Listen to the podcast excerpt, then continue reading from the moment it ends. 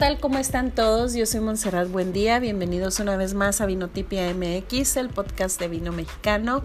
Antes de iniciar con este episodio sobre los tipos de cata que hay en el mundo del vino, quiero agradecer a toda la gente que nos sigue, a quienes han picado el botón de seguir en Spotify, en, Apple Podcasts, en Instagram, en Facebook y en todas las plataformas o redes sociales de este proyecto, de este programa. Eh, también a la gente en sus diferentes países, tanto en México como en Estados Unidos, en Argentina, en Perú, en Francia y en España. También creo que hay gente de Alemania que nos escucha y la verdad se me hace muy increíble. Supongo que es gente que habla español, los que están en Europa, en los países que no hablan eh, español. Em, supongo que son latinos escuchando el programa que, que se han interesado por el vino mexicano. También quiero dar las gracias a la mención que nos hicieron en reservamos.com.mx. Es una página de viajes para reservar eh, vacaciones, hospedaje y todo aquello, porque nos mencionaron entre los podcasts que nos incentivan a viajar y en el caso de Vinotipia MX lo mencionan porque es un podcast que te invita a conocer Ensenada, a conocer el vino mexicano, a conocer el Valle de Guadalupe y la antigua ruta del vino. Entonces, muchísimas, muchísimas gracias por, por todo eso, que han sido pasos eh, eh, cortos, pero han sido firmes. Em, desde febrero a la fecha em, hemos ido poco a poco con Vinotipia. Y digo hemos porque em, también es, eh, en este proyecto con su apoyo están ustedes, eh, está mi familia, están mis amigos y todos aquellos que nos han apoyado. Y justamente uno de ellos es el sommelier Henry Marín. Él es de Celaya, Guanajuato y hoy lo tenemos como invitado para hablar sobre las catas y el tipo de catas en el mundo del vino.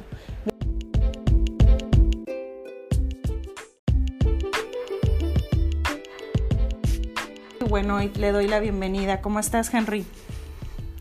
Hola, hola Monse, gracias, muchas gracias por estar aquí en tu programa, en tu podcast. Eh, Henry, pues preséntate un poquito, eh, háblanos un poco de tu trabajo, quién eres, a qué te dedicas, eh, desde cuándo te dedicas a ser sommelier. Bueno, esto de ser sommelier, pues lo traigo desde hace casi 20 años, ya es este, algo de tiempo me inicié muy temprano en la somelería, pero este, hubo un periodo en el que no lo estuve ejerciendo como tal. Sin embargo, pues eh, recientemente, recientemente, de unos siete años para acá, 10 años para acá, empezamos a retomar todo otra vez. Entonces, pues es estar actualizándose siempre y todo.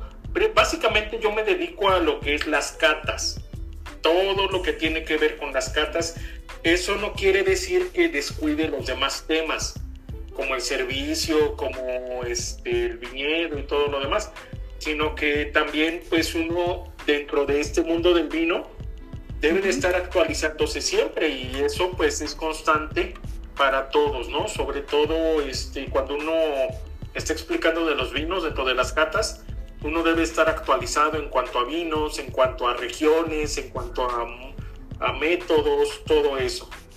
¿Sí? Entonces, pues ya tenemos algo, algo de tiempo en esto. Y lo que tratamos aquí en el Bajío, más que nada, es llevar precisamente todo el concepto de carta, todo el concepto del conocimiento del vino a las personas no doctas o neófitas en este tema porque todavía hay mucha gente que desconoce el mundo del vino y lo desconoce no porque no quiera, sino porque le tiene miedo o le tiene a veces aversión según haya iniciado en esto o lo haya intentado hacer, ¿no? Entonces, para todo eso es el que creamos nosotros precisamente nuestra propuesta de Catas y Vinos con Henry para llevar eh, a través de algo muy, muy sencillo todo el mundo del vino.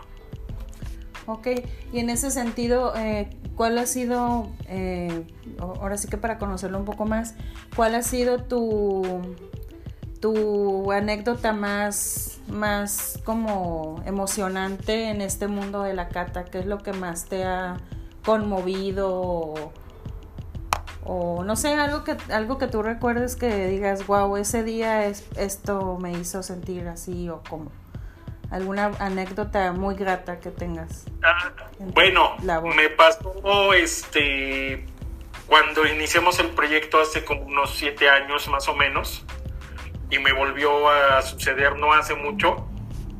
Estaba dando una cata, precisamente una cata particular, que damos catas particulares, comerciales, este, a público en general. Entonces una señora cuando le acerqué la copa se me quedó viendo extrañada y volteaba a ver al anfitrión. Mm, no sé, no, no entendí muy bien qué sucedía en ese momento, pero pues uno continúa profesionalmente, ¿no? Al término de la cata catamos tres vinos. Catamos tres vinos, todo, y al término de la cata se me acerca la señora y me dice, oiga, a mí no me gustaba el vino. Y le digo, ay caray, pues este, lo siento, no, no me comentaron, o sea, no puede probar vino. Me dice, no, es que no me gustaba. Pero la forma que lo está explicando y cómo nos está llevando poco a poco a descubrir lo que hay dentro del vino, ya me dio otra perspectiva distinta.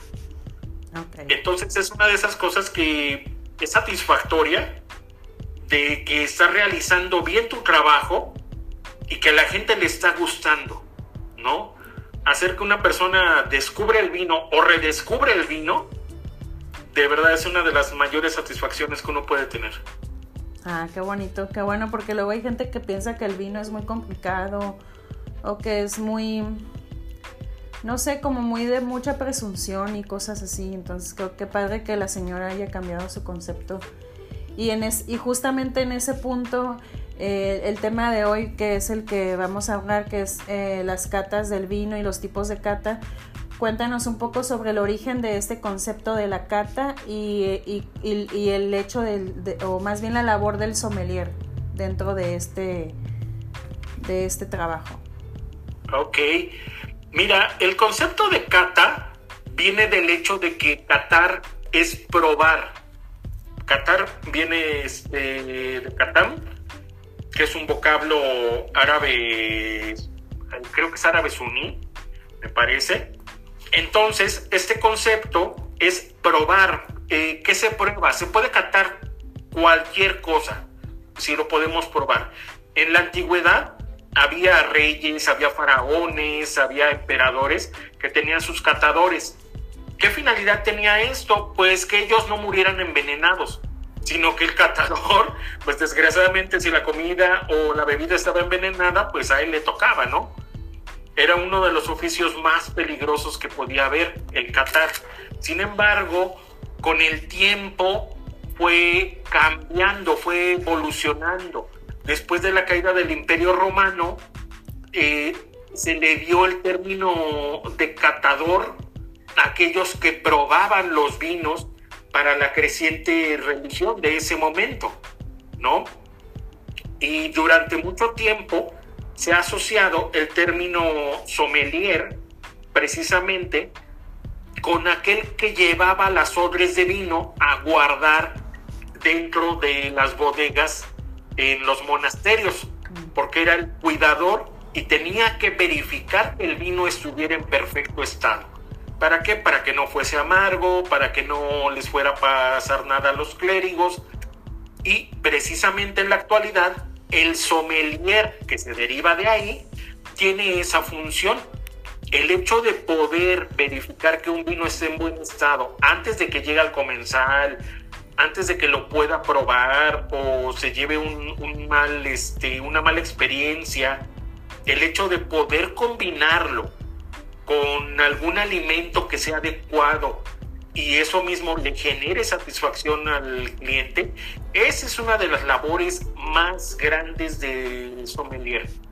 El estar no solamente en el hecho de yo te vendo un vino y te puedo vender el vino más sofisticado, sino el hecho de que tu vino que vas a probar se lleva perfectamente con la comida para que tú puedas vivir toda una experiencia enogastronómica. ¿Crees que eh, el trabajo del sommelier esté como hecho menos? O sea, bueno, se me fue la palabra del concepto que quería decir. Pero ¿crees que la gente haga menos ese, esa profesión o que no sea considerada importante dentro del sector o, o, la gente que no conoce del tema del vino que, que diga, ¿y que, de qué sirve un sommelier o no sé? O sea, ¿crees que lo hagan menos esa labor? Pues fíjate que es así como muy controversial esa pregunta, porque para gente externa al medio eh, enogastronómico, todos los que mm, no conocen a veces cómo se desenvuelve la industria, el papel del sommelier no les es tan pesado o no les es tan considerativo a veces, o incluso desconocen que hay este, el nivel de sommelier dentro de todo lo que es eh, en la experiencia gastronómica, enogastronómica, ¿no? Porque tiene que ver con los vinos. En un restaurante, regularmente pues se sabe que debe de haber un chef, se sabe que debe de haber un capitán, meseros, pero poco se conoce en varios que hubiese un sommelier, porque a veces lo llega a ser el mismo mesero, a veces lo llega a ser el capitán del turno, ¿no? Eh, sin embargo, dentro de lo que es ya el medio, medio este, de la gastronomía y enología, es tomado en cuenta como un participante más. Eh, no podemos hablar de envidias entre puestos porque cada uno pues tiene sus dimensiones muy distintas, ¿no? Su rol. chef, su rol, su rol muy, muy este, aparte. Un chef se va a meter en toda la cocina, este, el barman se va a meter específicamente a la mixología o servicio de, licores y destilados. Eh, el mesero va a servir todo lo que sea necesario, el capitán va a coordinar todo precisamente y el rol del sommelier es precisamente el acercar el vino para que todo aquello pueda llevarse en armonía. Un buen vino va a destacar todo el servicio. Un mal vino va a hacer que todo el servicio pues se pudiese venir abajo porque es una mala experiencia. Recordemos que lo que comemos o tomamos, si no está en el estado adecuado, de verdad nos deja una mala experiencia y nos deja hablar a veces no muy bien del lugar donde nos sucedió. Ok. Y por, la pregunta la hago justamente por el tema controversial de que no, no siempre o, o no la mayoría de los restaurantes cuentan con un sommelier que en mi punto de vista pues sí es importante porque a veces a lo mejor el mesero te puede recomendar un, vino pero no precisamente va con lo que tú pediste, o sea, a lo mejor el mesero te sugiere el más caro o te sugiere uno que a él le gusta pero no que vaya con lo que estás eh, pidiendo de, la carta. Entonces, yo a veces sí he notado eh, que, hacen menos esa labor o esa profesión de sommelier y que no la, no la valoran como para hacer que, la gente conozca más del vino o de cualquier otra bebida destilada o, de alcohol y que lo, valoren desde el punto de vista de la experiencia entre lo que se puede armonizar con, esa bebida y con, eh, con, lo que estás comiendo. Entonces, por eso te hacía la pregunta controversial, digamos, ¿no? Sí, de hecho, este, mucha de la gente pues no, no conoce este, la función real de un sommelier y a veces los restaurantes no tienen tal vez el potencial para contratar un sommelier o siquiera para darle el curso de capacitación a su personal. Entonces es algo muy, muy importante, ¿no? Un sommelier pues sí, sí va a tener cierto nivel porque no es nada más el hecho de probar vino no, un sommelier debe saber, debe de saber, perdón, también acerca del servicio, debe de saber, mm, además del vino, todo lo que conlleva geografía, historia, geología, este, todo lo, lo, que es, tiene que ver con el ambiente también en la creación de un vino, la región, el mundo, todo eso. Pero aparte también debe de saber de café, aparte debe saber de cervezas, aparte debe saber de puros, aparte debe saber de tés, porque debe ser un sommelier completo. De chocolates. de chocolates también. Eh, o sea, hay, hay, una diversidad de cosas que un sommelier debe de estarse preparando para alcanzar el nivel real que debe de tener, ¿no? en toda su magnificencia. Aparte tienen que también saber el tipo de, eh, bueno, la manera de guardado de, las bebidas de alcohol, incluyendo vinos, destilados, cervezas. Eh, por decir si ya lo abrieron, cuánto tiempo lo pueden seguir dejando para servirlo y si ya no sirve, pues, por ejemplo, el vino. El vino no es como el tequila que te sirves un, un shot y guardas la, la botella porque no le pasa nada si, si dura meses eh, tapado, ¿no?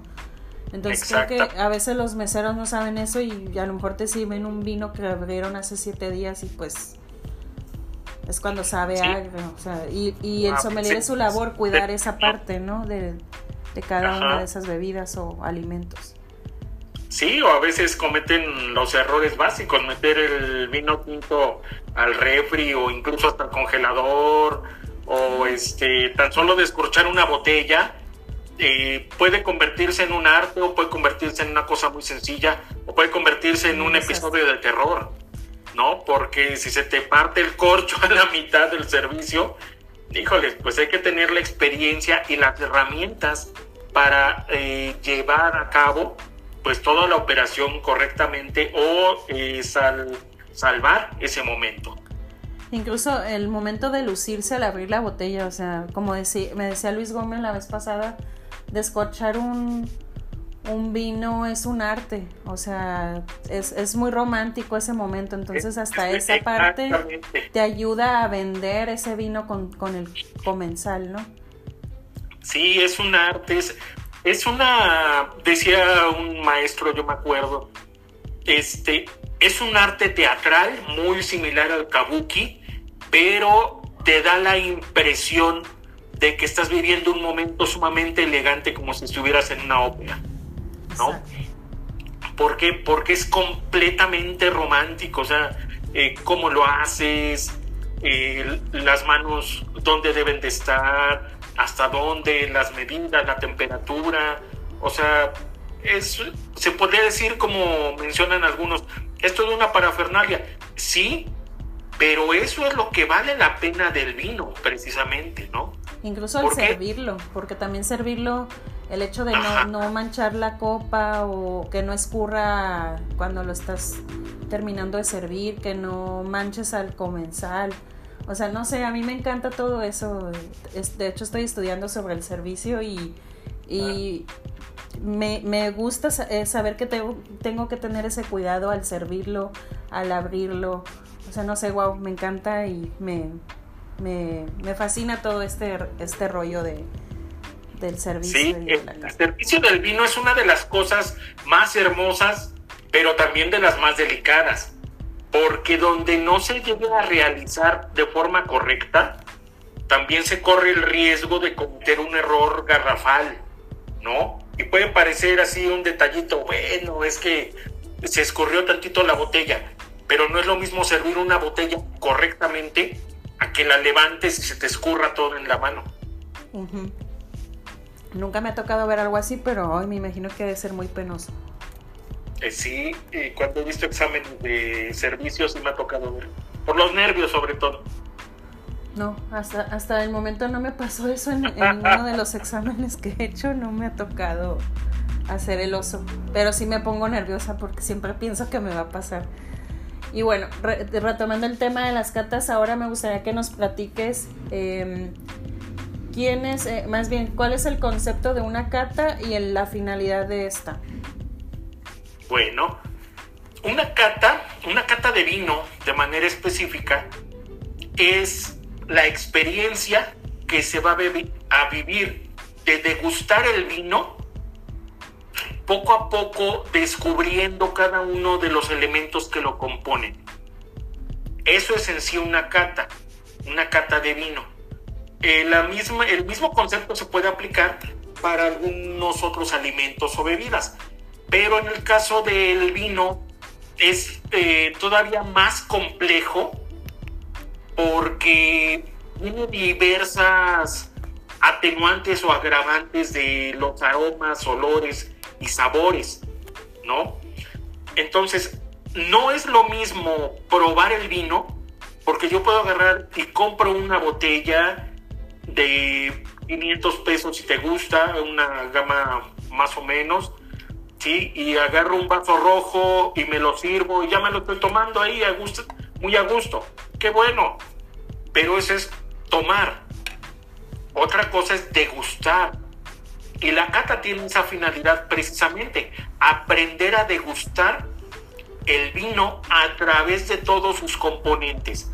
Pero no solamente la degustación, sino el vino con qué lo voy a combinar para que su sabor se potencie o potencie la comida que estoy teniendo con la que va a combinar. Y, por ejemplo, em, ay, se me fue el avión de lo que te iba a preguntar. Eso pasa cuando en estos en estas épocas de COVID que te pones nerviosa. Ah, no es cierto, no se me fue el avión, pero eh, ¿qué crees que sea lo más importante a la hora de, de, la cata en sí? O sea, porque mucha gente piensa que es igual tomárselo así normal que, que irlo probando poco a poco, encontrando desde el olfato, luego, bueno, más bien desde el color, el olfato y ya luego el gusto, pero eh, ¿qué, es lo, ¿qué es lo más importante para ti dentro de esos, de esos tres esquemas de, probar el vino, en lo que decía de, color o, vista, nariz y, gusto. No sé si me di a entender, pero... ese es un punto también medio curioso, porque eh, hace poco, o sea, bueno, hace poco te estoy hablando de hace como unos 3, 4 años, salió por ahí un, reportaje de que una de las fases del vino se iba a quitar que la fase visual, ¿no? Cuando se realiza una cata, pues se divide en tres, lo que es la visual, la olfativa o aromática y la gustativa. Eh, dentro de los concursos ya internacionales o exámenes, eh, la menos, eh, no importante, sino la que tiene menos valor o menor calificación, menor calificación, vamos a decirlo así, menor calificación es la visual sí tiene su puntaje, pero eh, no es tan importante como la aromática o la gustativa. Ahora, para mí, desde mi punto de vista, la olfativa es una de las más, más este, importantes de las tres fases. Porque, bueno, te lo voy a decir desde mi experiencia, que me acabo de, de recuperar precisamente del COVID perdí el olfato. No sabía, fíjate. Y ahorita, sí, y ahorita pues ya, ya lo he recuperado, ajá, pero es una de las cosas más, más feitas que puede pasar, ¿no?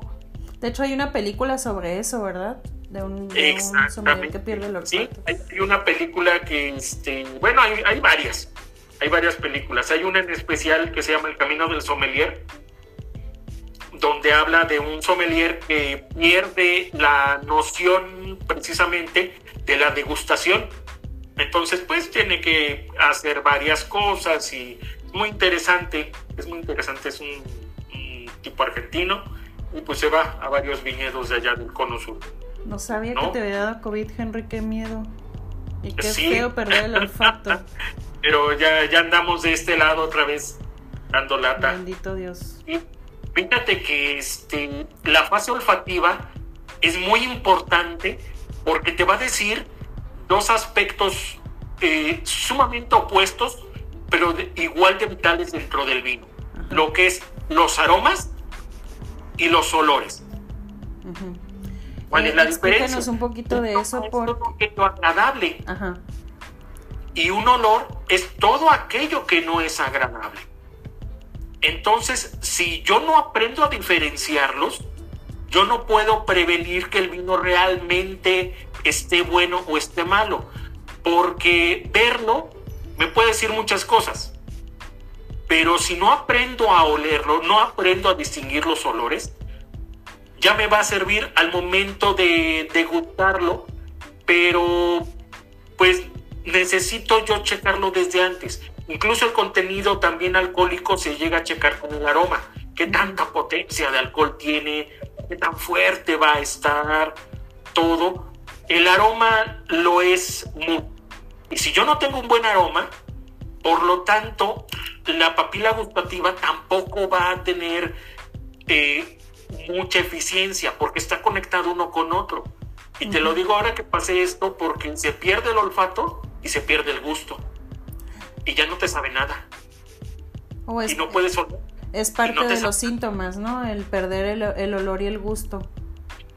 Sí. Ay, no, qué, qué feo, ¿no? Es como si un deportista pierde la pierna o algo y eh, para un sommelier perder el olfato y el gusto. Ay, no, no me quiero imaginar cómo te sentías. Sí. Ay, ya no me recuerdo.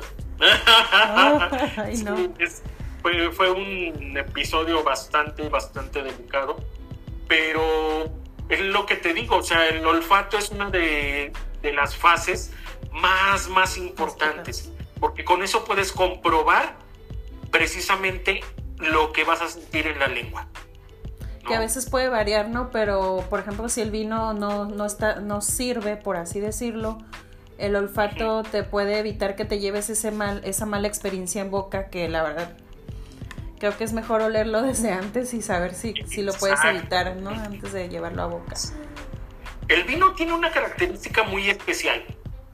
Es muy raro que no sepa a lo que huele en el mayor de los casos. Es muy raro cuando no este, llega a comprobarse.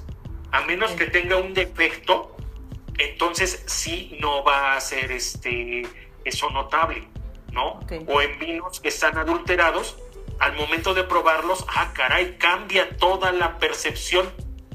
Cambia toda la percepción. ¿Te ha tocado probar algún vino adulterado? A mí la verdad no, creo que nunca he eh, probado uno adulterado, pero no sé. De hecho, no. Adulterado no, pero con características eh, sobrevaloradas o sobre, ¿cómo te podría decir? De más allá de lo que debería de ser, sí.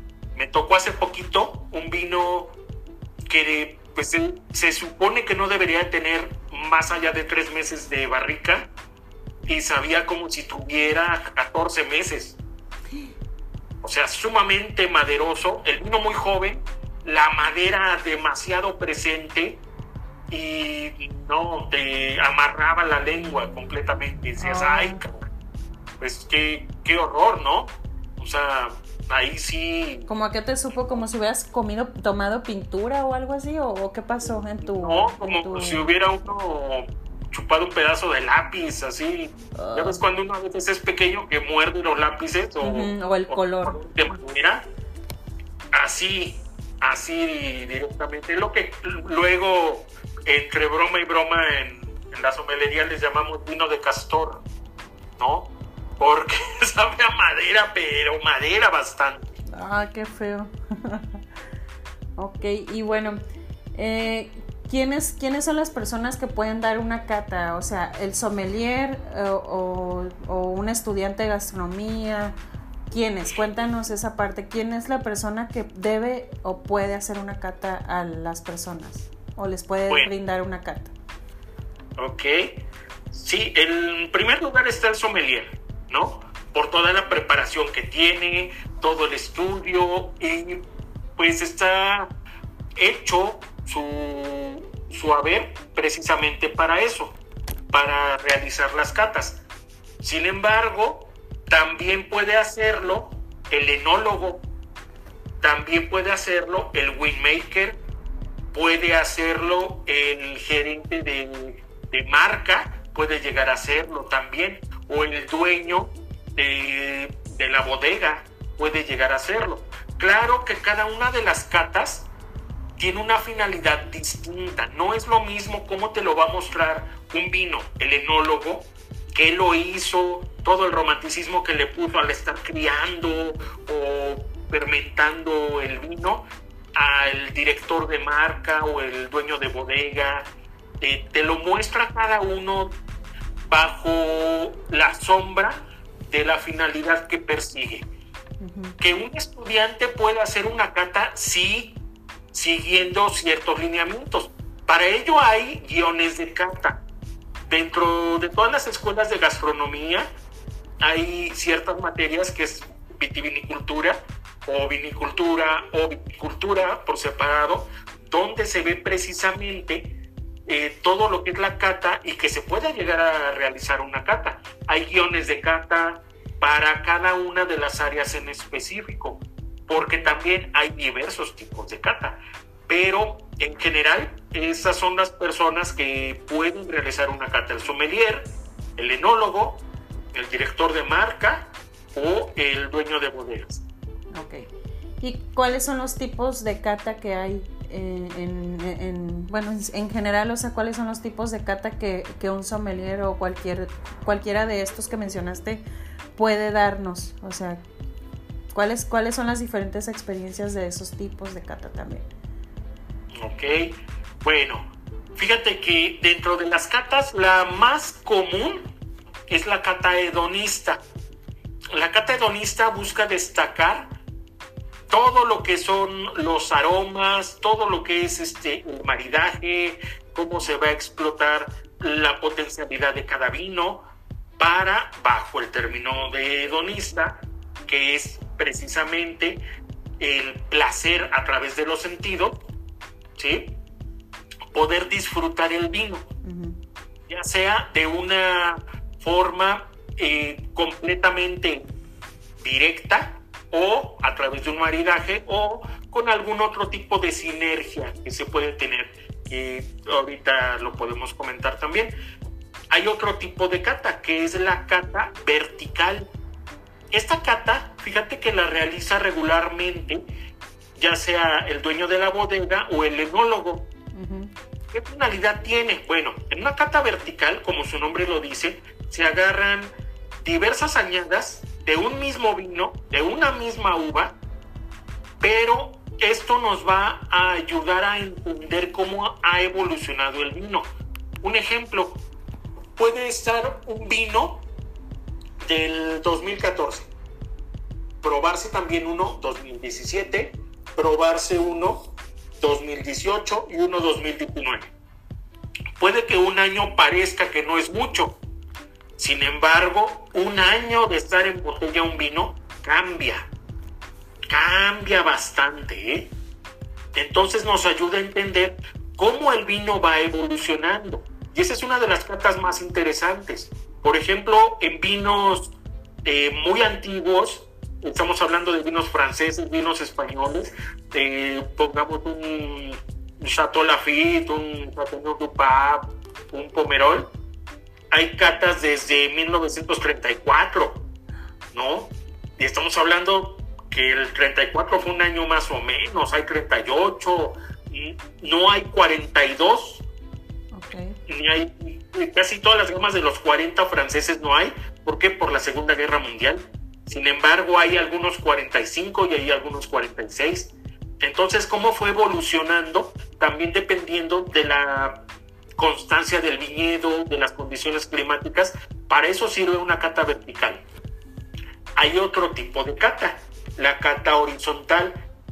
Y esta cata horizontal tiene la finalidad de comparar ya sea una uva de distintas regiones o una añada de distintas regiones, también para ver el comportamiento, ¿no? Puede ser la misma uva, pero de distintas regiones, la misma añada o de diversos países.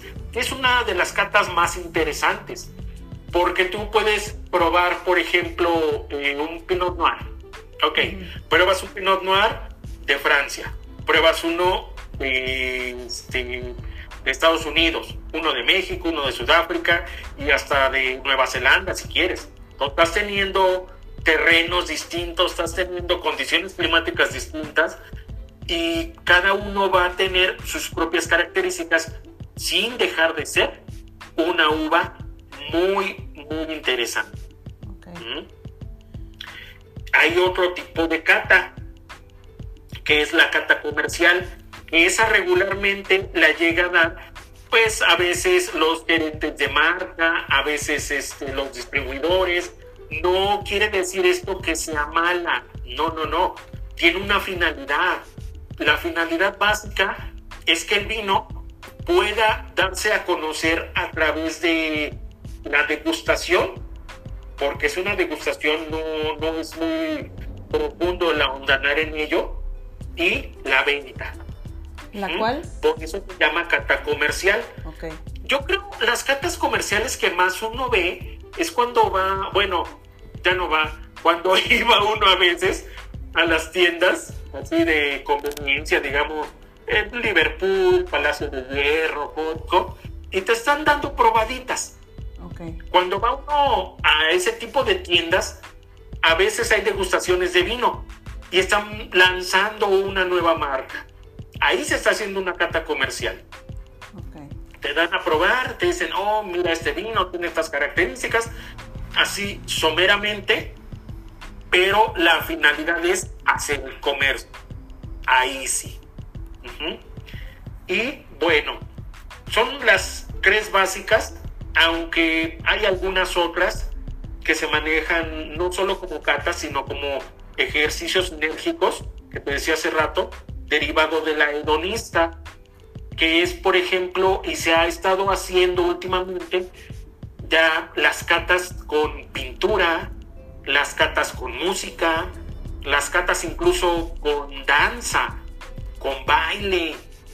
Todo esto con qué finalidad? Para dar a conocer los vinos y que no solamente se deguste el puro vino, sino hacer alguna otra actividad anexa que conlleve precisamente eh, una experiencia muy distinta de todo lo que es el mundo del vino. También existe la cata ciegas, ¿no? Que esa eh, la hacen Ah. más la gente que, que como tú, por ejemplo, que se dedica a evaluar o a calificar vinos, pero también últimamente lo han hecho con la gente para que se, sepa apreciar más los sabores cerrando los ojos, ¿no? O tapándose los ojos. Sí, fíjate que de la cata ciegas, bueno, hay dos modalidades de cata ciegas. Una, la cata valorativa, la cata ciegas valorativa, donde la botella se cubre. Y de ahí hay tres derivaciones. La cata ciega, la cata doble ciega. Una es donde el que está preparando la cata sabe qué vinos son. Y la otra es donde el que está dirigiendo la cata no sabe ni qué vinos son tampoco. ¿Mm? ¿Eso qué finalidad tiene? No hacerse de prejuicios viendo la etiqueta de la botella o el tipo de vino. Y de esto, como mencionabas hace rato, hay una película bien interesante que habla de, de un momento en la historia del vino que se llamó, se, sí, se llamó El Juicio de París, donde en una cata a ciegas, con las botellas cubiertas completamente, le ganan los vinos americanos a los vinos franceses. Wow. Totalmente los avasallaron. Después, en el 2002, se volvió a hacer otra cata ciegas de la misma forma, franceses contra americanos. ¿Y quién crees que ganó? Ay, quiero pensar que ahora sí ganó Francia.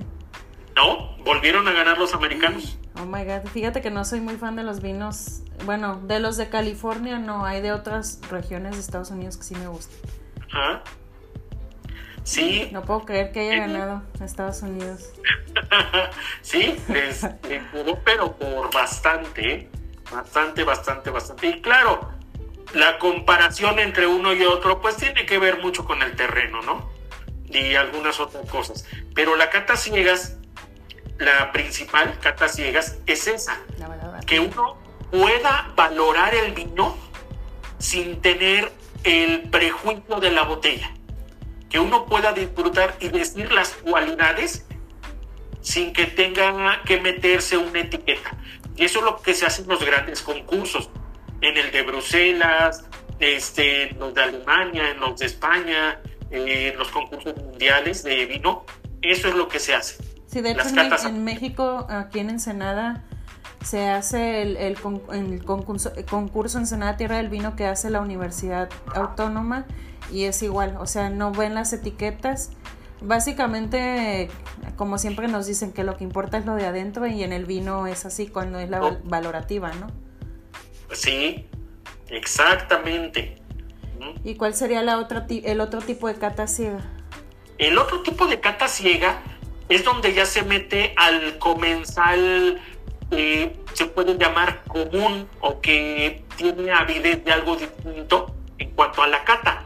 Es decir, como tú mencionabas, se le vendan los ojos, se, le tapan los ojos y va descubriendo a través de sensaciones táctiles, sensaciones olfativas, sensaciones auditivas, todo lo que es la experiencia del vino.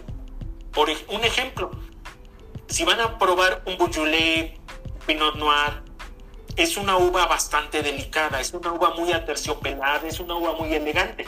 Entonces puede que te pasen una estola que simule la cola de un gato por las manos para que sientas la textura, puede que te pongan música muy suave, puede que te pongan un poco de incienso árabe, porque la Pinot tiene una influencia árabe, ajá, y al momento de degustarla, wow, o sea, todos tus sentidos se mueven en una sinergia tal que te vas a ver muy distinto. Ok. Yo alguna vez hice una cata ciegas, pero apagaron la luz y, ponían música y nos daban uvas, una uva parecida al violín, una uva parecida al piano, otra parecida a la guitarra y la verdad primero pensé que era pura pose de la vinícola donde hice esa cata, pero la verdad me cambió el panorama.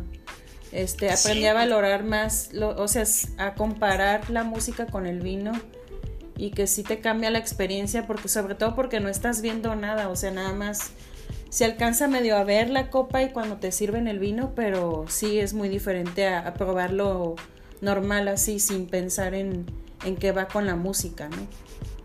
O con el instrumento.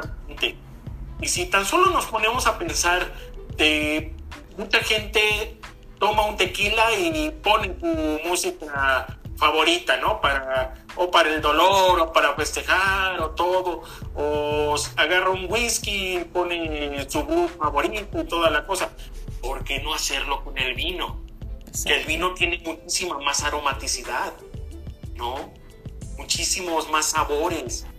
El tequila te va a saber a tequila, el whisky te va a saber a whisky. Sí tiene capacidad aromática, de, tienen cierto abanico, pero el abanico más grande está en el vino. Sí. ¿No? Sí, yo coincido totalmente, aunque el, por ejemplo el mezcal que tiene esos aromas ahumados, pero básicamente siempre son ahumados. Bueno, los que yo he probado. Ajá. Y el vino como que cada, cada vino es diferente, o sea, te da... Es como conocer personas, diferentes personas y que no todas somos iguales, pues, en el sentido de... No en el sentido que ahora hablan del, del racismo y eso, sino me refiero a a que cada persona tiene algo diferente y el vino te da todo eso, o sea, el carácter, el sentimiento, la forma de ser, o sea, es como una persona embotellada, no sé, así lo veo yo y me encanta por eso el vino. Exactamente, tiene un carácter, por ahí hay una sommelier muy, eh, muy, muy buena, ¿sí? de Ciudad de México, que ejemplifica precisamente lo que es el no con personas, con las características de las personas. Es otra forma de dar una cata, ¿no? Y decir qué es lo que yo siento de un vino y cómo se compara o se compara a una persona, según sus características, según cómo se vaya desenvolviendo. Pero sí, o sea, el vino una capacidad aromática y gustativa más grande que la pues que todas las bebidas, más bien no la mayoría, sino que todas las bebidas. Y ya hablando de todos estos tipos de catas, ¿cuál es la que más te gusta y cuál es la que menos te gusta y por qué? Híjoles, la que menos me gusta a veces es. O no, a lo mejor no la que menos te gusta, pero a lo mejor la que menos te gusta hacer. que menos manejo. Ajá, a lo mejor es complicada. Sí, es la comercial. Ah, bueno, sí, es la más simple, ¿no? malito para vender. Sin embargo, a través de este una cata hedonista o, o, de una cata tradicional, se podría decir, una cata tradicional, yo los llevo a una experiencia tal. Se congeló un poquito aquí la situación. eso a veces uno como sommelier, pues sí lleva a su asistente o está con el director de la marca y todo, y pues órale, tienen botellas, pues órale. Se congeló un poco, se detuvo un poco la comunicación. Eh, no sé si nos pudieras volver a decir esta parte de, de, por, de la cata comercial que por qué no te gusta hacerla. Ah, ok. ¿Por qué no me gusta mucho hacerla? Eh, precisamente no soy muy, este, ¿cómo se podría decir? Muy bueno para la venta, ¿no? Para la venta así de productos. Okay. Muchos me dicen que sí, porque pues terminan comprando a veces los vinos que estoy catando. Pero así para venderlo directamente sobre el aspecto comercial, no, yo siento que le perdería mucho el romanticismo. Ajá. ¿No? Sí, porque el, estar hablando del vino como me gusta hablar, apasionarme con la zona o con la uva o con la historia del vino. Entonces, eh, esa es la carta que menos toco yo, la carta comercial. Pero la que más me gusta es la carta hedonista o la carta con algún tipo de sinergia, ¿no? Okay. Incluso de las cartas que yo he hecho, he hecho con pintura, con artesanías, que han, este, modelado o han hecho artesanías, como alebrijes, como pintar muñecas, máscaras, eh, de música, he hecho catas de música, música de rock, música de trova también, que son las que pues me han causado mayor satisfacción. Fíjate que nunca, bueno, nunca había visto, escuchado catas en ese estilo de pintando o haciendo artesanía. La de música es la única que he hecho diferente a que me, eh, la verdad me encantó. Eh, pero yo creo que voy a tener que ir a Guanajuato a, hacer una de las catas con artesanías.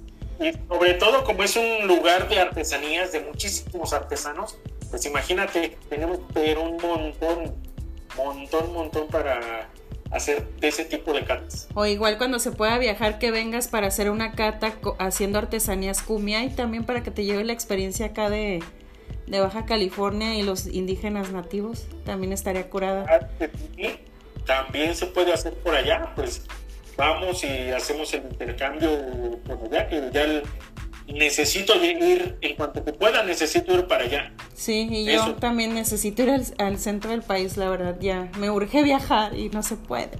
Pero bueno, ahora te, pregunto, ¿cuáles son las herramientas que se necesitan para hacer todo este, este proceso de la cata? independientemente del tipo de cata, ¿cuáles son los básicos para hacer una cata que un sommelier debe tener o la persona que haga la cata? Bueno, lo básico, lo básico, lo básico las copas. Que las copas sean las adecuadas. Hay, hay copas especiales para cata. Sin embargo, hay sets de copas que se les llama copas generales o copas de batalla que sirven para hacer las catas también. O ideal sería una copa para blanco o y una copa para tinto. Y en el caso de los espumosos, pues sí, hay su copa especial que sea de tipo flauta o tulipán. Eso es lo más básico, la cristalería. Lo segundo básico, que puede parecer así como, bueno, pues es que eso es de cajón y no debe de faltar, el sacacorchos. ¿Por qué? Porque a veces se lleva unas sorpresas para los cuales solamente la experiencia te puede sacar adelante. ¿no? Si te toca abrir, eh, supongamos, te dan un, un, vino, pues hay bastante, bastante modesto, ¿no? Un Cheval Blanc 1987. te dicen, pues ábrelo. Ay, caray. El sacacorchos normal te puede reventar un corcho. El de tirabuzón de dos pasos. Sin embargo, debes de estar provisto tú de un sacacorchos especial que es el de laminillas para ese tipo de corchos. Ajá. En algunos otros casos se puede llegar a utilizar un sacacorchos eléctrico y la otra, la destreza o agudeza para saber quitar cierto tipo de corchos, ¿no? Como el de los espumosos, por ejemplo, ¿no? como el de los espumosos o los vinos que vienen cubiertos con cera. ¿Cómo le quitas uno de esos? Fíjate que yo una vez abrí uno de esos. Eh, ay, no, nunca, nunca me ha tocado. O sea, sí sabía que existían. pero nunca me ha tocado abrir yo un vino con que, que tuviera cera en vez de el casquillo normal. Ay, no. O sea, el vino estuvo excelente y lo que sea, pero qué difícil. La verdad, yo nunca había abierto y. De hecho, yo creo que hasta la fecha no sé abrir uno de esos. O sea, sí le batallé, lo pude abrir porque dije, me lo quiero tomar y lo voy a abrir. Pero sí, la, la verdad me hubiera gustado saber cómo se abre y no hacer el oso. Sí, tiene su chiste. Tiene su chiste, que no es mucho pero sí, sí tiene su chiste, calentar un poquito la superficie de la cápsula del laqueado, ¿sí? Y este, meter firmemente el tirabuzón. Sí, porque aparte te puedes, te puedes lastimar al quererlo abrir sin calentarlo. Que si lo metes en frío, mm, mm, te puedes lastimar, se te patina el tirabuzón y te abres el dedo. Ajá, o se te cae la botella en su y la rompes. la botella y que sea una magna, no, pues no. Sí, a mí casi se me caía la botella, pero ya al final sí la pude abrir, pero no, la verdad no lo no calenté la, la, cera, yo lo abrí así al bravazo porque dije, ¿cómo que no lo puedo abrir? Ahí, ahí te voy. Y lo abrí, pero porque porque Dios es grande y lo abrí. pero fíjate, no, o sea, en ese momento no sabía que lo tenía que, que calentar, hasta después busqué en YouTube cómo abrir un vino con con casquillo de cera, o no sé cómo se llame. En... Sí, con lacrado. Ah. Y ya, pero sí, estuve a punto de accidentarme por... por... Ay, ya ves, entonces esa es una de las cosas, el conocimiento que debe uno de tener para realizar eso. También es muy, muy importante. Otra de las cosas que es recomendable y va a depender del tipo de vino es el decantador. ¿Por qué? Porque no todos los vinos se necesitan decantar. Hay algunos que sí, hay algunos que no. Hay algunos que puedes hacer el experimento, como decía este, uno de los herederos de Riedel. Si quieren decantar algo muy, muy, muy poco tradicional, decanten un espumoso. Y si se puede.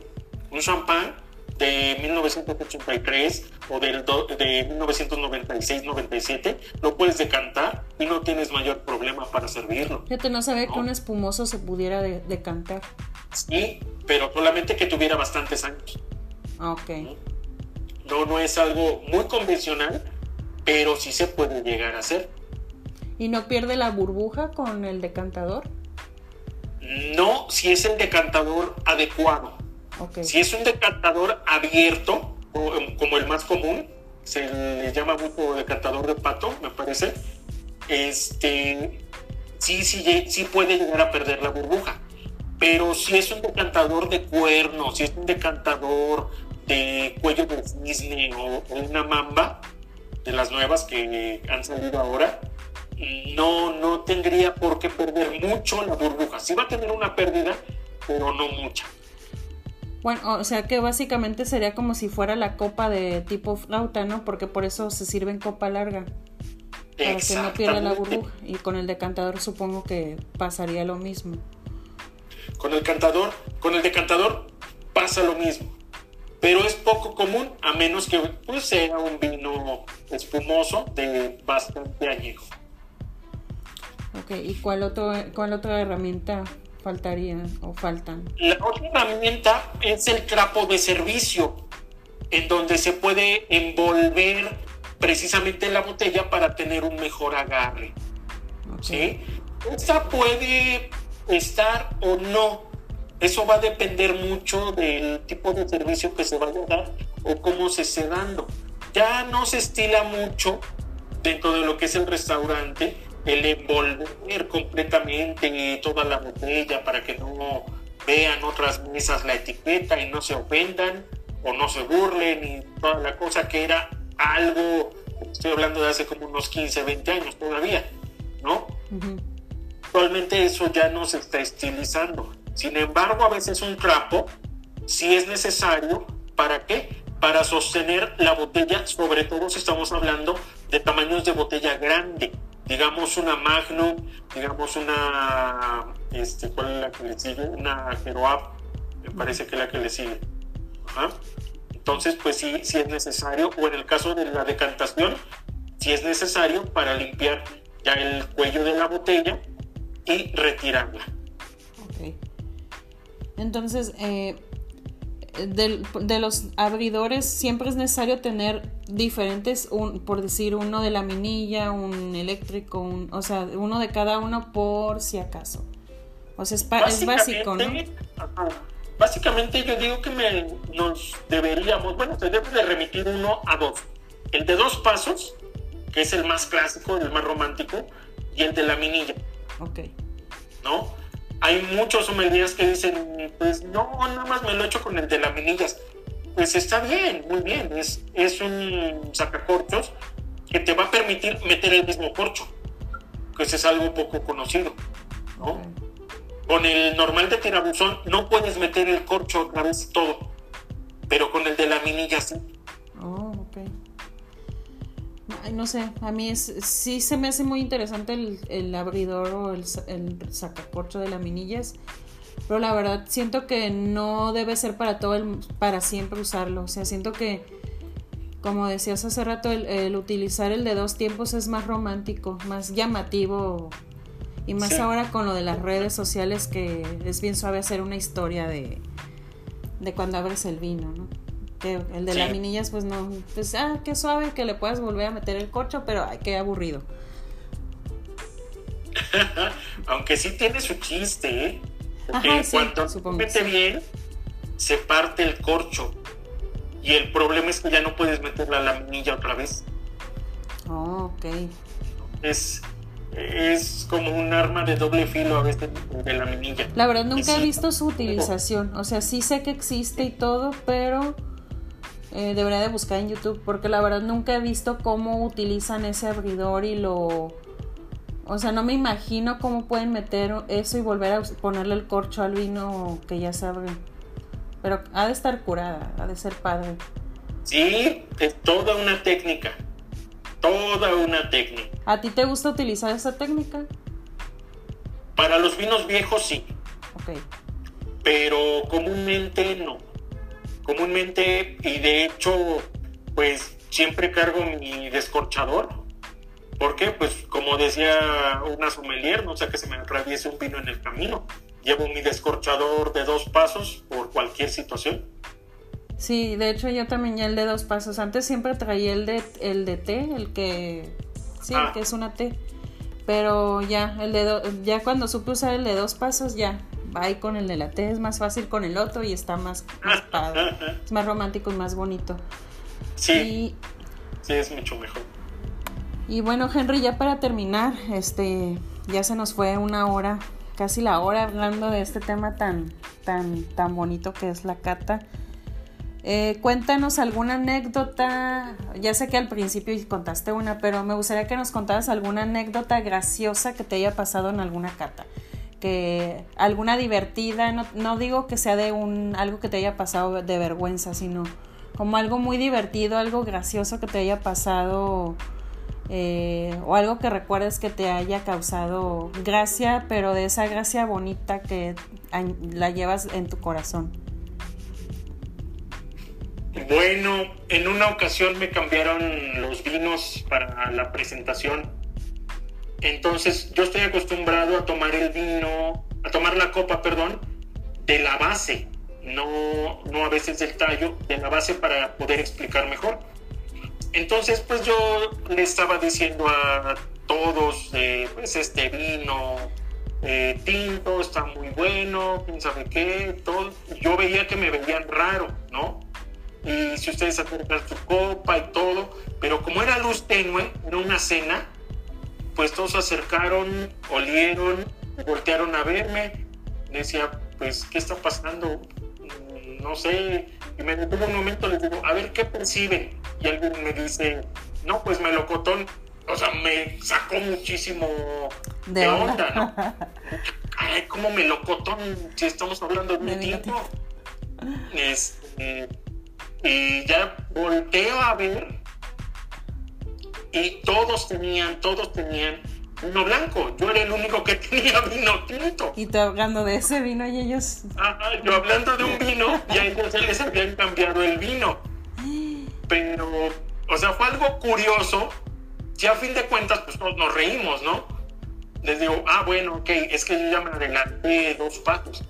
Y bueno, fue una anécdota curiosa porque no, no es como que te sucede en el servicio y toda la cosa. ¿Pero fue por un error que cometieron dentro del, del, evento o fue como una broma que hicieron para romper hielo o cómo fue? No, fue un, un error de sincronización. Ah, ok. Fue un error de sincronización que ocurrió ahí. Ok. Ahí sí. Y, ah, otra anécdota. Cuando comenzamos con las catas de los vinos, esa sí fue de verdad muy, muy curiosa porque cuando explico el vino, regularmente no les paso inmediatamente lo que es el maridaje. Pero en esa ocasión, como iban a ser cuatro vinos, dijimos, pues vamos a meter el maridaje. Entonces metimos el maridaje, ya sus tablas, cada quien preparado para cada vino, todo.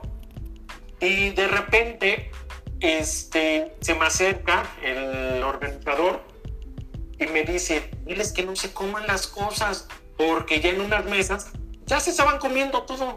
Sí. Y les digo, oigan, una cosita nada más, eh, la tabla que se les acaba de pasar es para probar con cada uno de los vinos y acuérdense que vamos en el primero. Y una señora dijo, ay, pues mándeme otra, por favor. Ya se han acabado toda la comida. ya se habían acabado este, uh, lo que es el maridaje, ¿no? Entonces ese es una cuestión que a veces dentro de las catas hay que aclararles también, ¿no? Cuando va uno a un evento de una cata, pues qué, este, qué es lo que se sigue, cuáles son las directivas y sobre todo, pues eh, los pasos a seguir dentro de la cata. Ok, porque sí, a veces suele pasarse, una vez me tocó algo así, pero nunca nos dijeron nada de que no se pudiera estar comiendo o sea, no había como una organización en ese aspecto. Entonces creo que sí es, un, es, es gracioso porque así pasó, pero creo que sí es importante que, que, se organicen bien con eso para que la gente no, no se acabe toda la cata. Sí, exactamente, ¿no? Porque son esos detalles que sí son curiosos en el momento, ¿sí? ¿Sí me oye? Sí, sí te Sí, son curiosos en el momento, pero sí te dejan mucho que pensar y reflexionar para situaciones eh, posteriores, sobre todo. Bueno, ok. Pues Henry, el, creo que el tiempo ya se nos acabó. La verdad, eh, me gustaría que des algún mensaje final y que nos digas dónde pueden eh, encontrarte la gente que escucha, tus redes sociales, etcétera. Gracias. Pues como mensaje final te puedo decir que el vino es para todos, no solamente eh, para ciertos sectores, no solamente para ciertos momentos, no solamente para cierto tipo de gente. El vino es completamente abierto, es completamente incluyente. Toda la gente mayor de edad puede probar el vino, ¿sí? Y llevarse una gran experiencia, sobre todo perderle el miedo a asistir a una cata. Y como yo siempre les digo, pues el vino no se toma, el vino no, no lo van a beber, no vas a beber el vino, el vino no te bebe, el vino lo vives. No bebas el vino, vive el vino.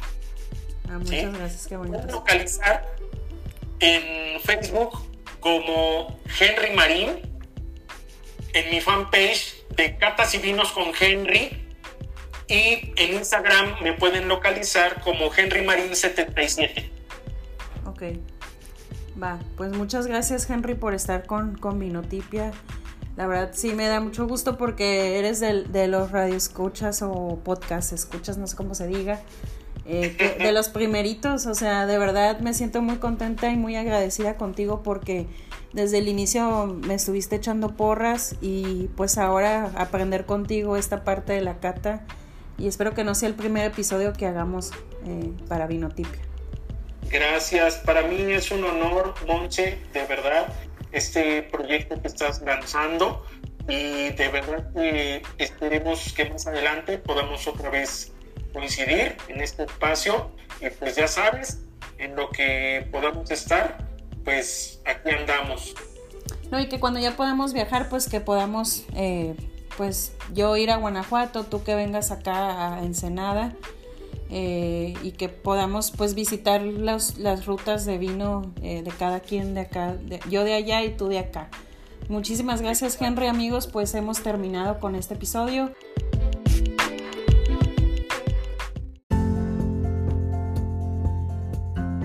Gracias por escucharlo y no olviden seguirnos en las redes sociales de Vinotipia MX, en Facebook, en Instagram, en Spotify y Apple Podcast.